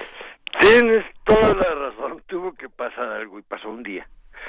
Yo llevaba ya rato haciéndome la idea de que quería escribir un libro donde hablara de mi oficio y que donde contara la biografía de mi, desde mi punto de vista la biografía del oficio o, la, la, memoria de mi oficio, ¿no? Pero mm, eso lo tenía como uno de esos proyectos que algún día escribiré. Y bien, yo tenía 250 páginas de una novela y estaba muy atorado un día llega mi manager y me pregunta, yo no sé si inocentemente o por picarme la cresta, me dice, oye, este año ya no vamos a tener libro, ¿verdad? Eh, la miré así como indolentemente, dije, pues claro que no. Me vine al jardín, eh, que es donde trabajo, y me empecé a sentir mal, y dije, no, yo no puedo decir claro que no. ¿Cómo que claro que no? Ya se me atoró el libro, ¿y qué? ¿Y ahora qué me voy a dedicar o qué? Y dije, no, es el momento de tomar una decisión radical entonces tomé la decisión de sentarme a escribir este libro. No se lo dije a nadie, ni a mi esposa, ni a mi manager, ni a mi agente, a nadie le dije que estaba cambiando de libro. Lo hice secreto, como cuando era niño y escribía escondidas de los maestros. Entonces tuvo un ingrediente de deleite especial porque era de nuevo una fechoría. Y así me impuse aparte un eh, horario eh, vamos más una cuota de, de, trabajo bastante dura. Tenía yo tres páginas mínimo por día, de lunes a viernes, se muriera quien se muriera. Nada de que inspiración y que si las musas, nada, a chambear, como si fuera usted un plomero, dele, ándele. Y así me traté, ¿no? Fue mi capataz, porque quería probar que podía hacer eso, podía trabajar como es como novelista con la diligencia que lo hace un reportero que tiene que ir y nada de que oye amanecí con dolor de estómago pues te lo aguantas y vas al lugar porque el periódico no te va a esperar por supuesto y, pues de ahí nació El último en morir y, y, en ese sentido quería hacer un libro que se probara a sí mismo. En ese libro hablo muy mal de la superstición y de la gente que espera que venga la inspiración. Por favor, ¿cuándo va a venir la inspiración? O sea, no la esperes ni sentado, mejor acuéstate porque no va a venir. Claro. Y, y, en fin, entonces... Eh, pues decidí contar esta historia, pero yo sabía, y era lo que me detenía a contarlo, que si lo hacía, tenía que exponerme completamente, tenía que desnudarme y eventualmente iba a tener que enseñar las tripas. Y, y ni hablar, pues ese es, el, ese es el nombre del juego. O sea, si quieres jugar ese juego, tienes que hacer eso. No puedes protegerte, no puedes preservarte. Ahí sí tienes que saltar hasta el final al vacío. ¿sí? Entonces, para eso hice este libro para atreverme a algo a lo que nunca me había atrevido, sin importar que en un momento dado me mostrara o me mostrara todo lo frágil que puedo ser, porque pues cómo se hace la carrera de un escritor, es muy simple, a base de fracasos. Necesitas una larga cantidad de fracasos, de topes, necesitas hacer pedazos el ego, hasta que eventualmente sale algo que tú crees digno de publicarse, con lo que ojalá los lectores no se duerman. Y pues todo ese proceso es el que narro en el último en morir, las aventuras que estoy obligado a vivir de pronto un día voy a dar a la cárcel, o sea, pasan muchas cosas. Sí, sí, sí, no, y, todas estas cosas que pasan realmente son un deleite. Algo, algo que caracteriza mucho a, Javier Velasco novelista es justo como todas estas referencias que tiene hacia el cine, hacia la música. Vamos a encontrar música como en muchos libros. Eh, este libro que también lo encontramos bajo el sello de Alfaguara y que no podemos eh, evitar hablar y, también, eh, digo, nos queda muy poco tiempo, pero del el premio Alfaguara de novela, ¿no? Galardón que tuviste con Diablo Guardián. Y otra de las historias con las que también te podemos sentir muy cercano, que también tiene música y que además llegó a la pantalla una serie de dos temporadas y que te confieso, yo disfruté y jamás olvidaré ese cameo. Algo que no se va a olvidar, Javier Velasco. Ya me sonrojé, Oye, presentaciones en esta virtualidad, en este confinamiento, hay presentaciones. ¿Cómo, ah. cuándo, dónde? Pues mira, una presentación que ya está clarísima, viene la semana próxima, el miércoles 28 de octubre. Eh, presento a las 7 de la noche por vía de Zoom. Eh, eh, se pueden enterar de cómo hacen para entrar a través de las redes sociales de Alfaguara. Ahí van a encontrar todo. Seguramente ya está la promoción, ya está todo lo que tiene, la información que necesiten. Y esto va a ser, bueno, yo quisiera hacer una presentación en vivo, firmar libros, ya saben que me paso de pronto largo rato haciéndolo y me gusta mucho hacerlo. En esta vez, en esta ocasión, como yo no puedo hacer eso, ni ellos pueden hacer eso, pues voy a hacer una presentación virtual desde el jardín, que es donde trabajo, y quiero hacer una cosa íntima, enseñarles mis manuscritos, este, contarles cómo hice este libro, cómo fue esos días, cómo fueron esos días aquí en el jardín escondido de todo el mundo. Eh, pues yo creo que este libro que es una historia de la historia aparte pues también tiene su historia y pues ya se las contaré el próximo miércoles. Y podremos contar otra nueva historia en esa presentación, entonces tenemos una cita miércoles 28 a través de las redes sociales de Alfaguara. Javier Velasco, muchas gracias por acompañarnos esta tarde en Prisma RU. Gracias a ti, Tamara. Un gran abrazo y pues gracias por la invitación. Igualmente, éxito. Hasta luego. Hasta pronto. Hasta pronto. Deyanira, con esto nos despedimos del programa. Te regreso los micrófonos y me despido. Esto fue Prisma RU. Muchas gracias por su sintonía, por su compañía. Gracias por estar con nosotros, atentos durante estos días, estos días que ya ya huelen a Navidad y que pues es una una época muy importante para las familias en el mundo y sigamos haciendo importante también el cuidado diario que tengamos para evitar contagios y disfrutemos una una una feliz Navidad en lo que cabe. Así que pues muchas gracias por escucharnos. Buenas tardes, lo esperamos mañana en punto de la una. Buen provecho.